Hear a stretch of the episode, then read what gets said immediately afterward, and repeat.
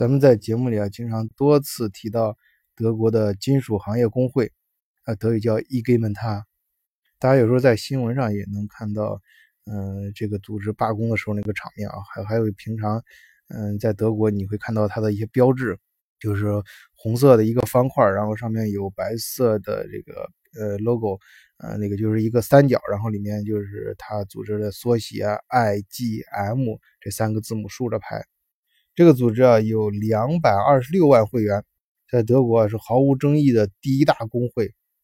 而且它几乎涵盖了德国所有的汽车制造业，还有机械制造业啊等等，就是都是德国最一流的这些企业。我们在前面节目里面提到它的时候，大家能感觉到是非常强势的一个工会。它强势到什么地步啊？它不仅在我们前面也经常组织各种罢工啊，就影响德国的很多国内政策，而且现在也在。呃，想力图影响中国、德国跟中国的一些呃外交政策和一些呃经济关系，比如说啊，最近他一个叫 Wolfgang Lamp 的呃工会董事对媒体说，这个呃他们发现就是越来越多的这个重要的工业领域的德国企业啊正在被收购啊，他这他指了其中这个被收购的被谁呢？中间主要指的就是中国。啊，认为这是非常危险的啊，因为因为中国收购的时候呢，往往在中国这些企业背后都有国家的战略指导，还有一些包括资金、政策等方面的支持。嗯，当然由此他们往后进行的一些推理。和一些呃，就是预测和危机的预测都是非常朴素的一些逻辑关系啊啊，就是很符合这个这个强大的工人组织啊。说呃，我因为如果要是中，他他推测是什么？就是中国这样子收购下去呢，就会必然导致啊，在机械工业啊、工厂建设等高科技领域，这德国的领先地位就不能够保证了。呃，从而呢，对整个德国的工业啊产生实质性的影响。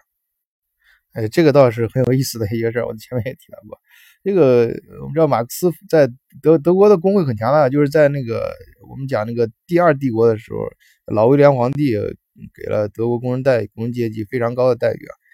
就现在整个国际社会的社保体系，就是从那个时候德国第二帝国那个时候，呃，发发发明创造出来的这个。这个这个体系，呃，这个特别是在鲁尔区，你像特里尔就离鲁尔区非常近嘛，就马克思，呃，所在那个城市里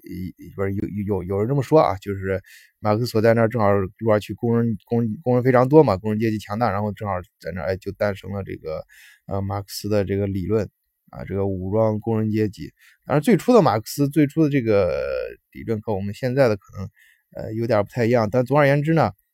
呃，我们至少可以通过国际歌里面唱的，就可以知道他是让全世界工人阶级团结起来。但实际上，这个工人阶级啊，呃，他可现在这个表现呢，可不是呃那么的国际化。这工人阶级他们这个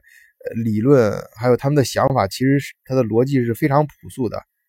他可不像资本主义，反而资本家，全世界资本家是先联合起来的。这个德国金属行业工会呢，他完全站在。呃，这个德国自己角度，他一方面觉得你中国收购都是德国的高科技企业，然后另外一方面呢，就是我们欢迎的中国投资呢，并没有啊，就是起到的，就是按照我们的预期去走。他预期是什么呢？就是我们德国现在有一些企业呢，可能缺资金呢，发展啊，缺少一些，呃，是想扩大市场等等，遇到一些困难，需要你中国投资呢过来帮忙啊。这些呢，中国没有这个这个，你知道他完全是站在他这个个人的角度去说的啊。今天我们站在咱们中国人角度，我靠，你那个企业，呃，不行了，成个包袱了，你让我去填你那个无底洞啊？是让中国有些企业也吃了这个暗亏，呃，的开始说的好好的过来投投完投资完了之后，发现每年都他妈成个无底洞了，每年都在往里面填钱，而且他工会组织很强大，裁员还不好裁。成本居高不下啊！你你别说竞争力了，成活能活下去都都都是一个很大的问号。所以现在中国投资也精了，也也也也学聪明了，不呃，哦，咱咱也不不能当那个冤大头啊。所以现在这两年在德国的投资呢，呃，就有一个新的趋势，就是一方面呢，德国呢，呃，就是对中国这个投资非常谨慎，呃，就是开始出现越来越多的审核啊。中国这方面也变得非常谨慎，就是我不是说什么都投，也什么都买，啊，也不是说你说好的就就是好的，我认为好的就符合咱们国家二零二五战略的啊，高科技这些确实确实手上有干货的这才行。但我觉得这都是一个过程，慢慢过渡到最后的理性应该是，就是说我们要收购的德国企业。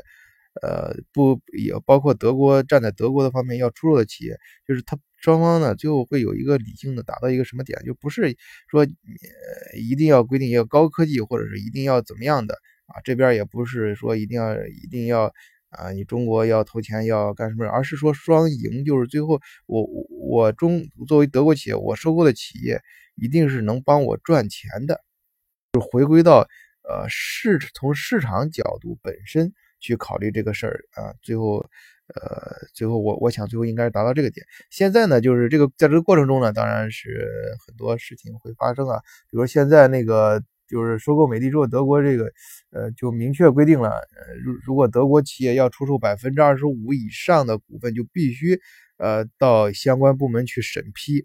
啊，这个。呃，这个德国这个伊根门塔呢，就是德国金属钢呃金属行业工会啊，就我我在这里面称他是德国第一扛把子啊，他觉他觉得不行，这个百分之二十五太高了啊，应该是百分之十，就是德只要中国企业收购德国百分之十以上的股份，就得受到政府的审批。关于这个德国金属钢业行行业工会呢，我就呃这些再多说几句。就是他这个为什么我说德国第一扛把子呢？你我们看一下他的战绩啊，你通过他的战绩，你就可以呃了解一下。首先是他在一九五九年啊，让德国通过了这个五天工作日，就是一一周五天工作日的这个规定，就是这是他的一九五九年的成果。到一九六二年啊，然后就让德国呢，就再通过一个法律，呃，就必须是给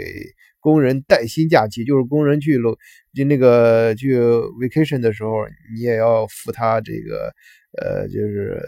去度假的这个钱啊，这这你还要照样发工资，就叫带薪假期啊，啊，然后在六五年、六七年的时候呢，就通过了一周四十小时啊，一周四十小时，那就差不多是一周五天，每天八小时。然后，当然在之前五六年的时候，就通过你生病的时候，你好照样付工人钱